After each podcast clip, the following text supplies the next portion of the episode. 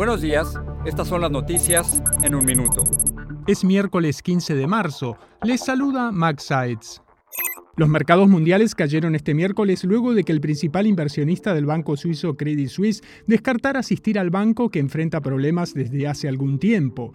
Esto ocurre en medio de la ansiedad por el colapso de dos bancos en Estados Unidos y la investigación del Departamento de Justicia sobre la caída del Silicon Valley Bank.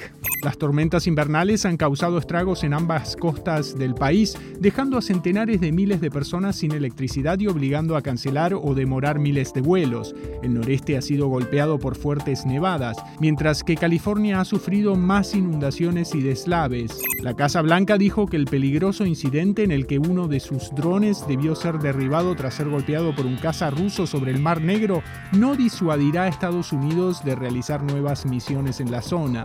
El estado de Ohio demandó a Norfolk Southern para asegurarse de que la compañía ferroviaria pague todos los gastos de limpieza y los daños relacionados con el derrame tóxico tras el descarrilamiento de un tren el mes pasado.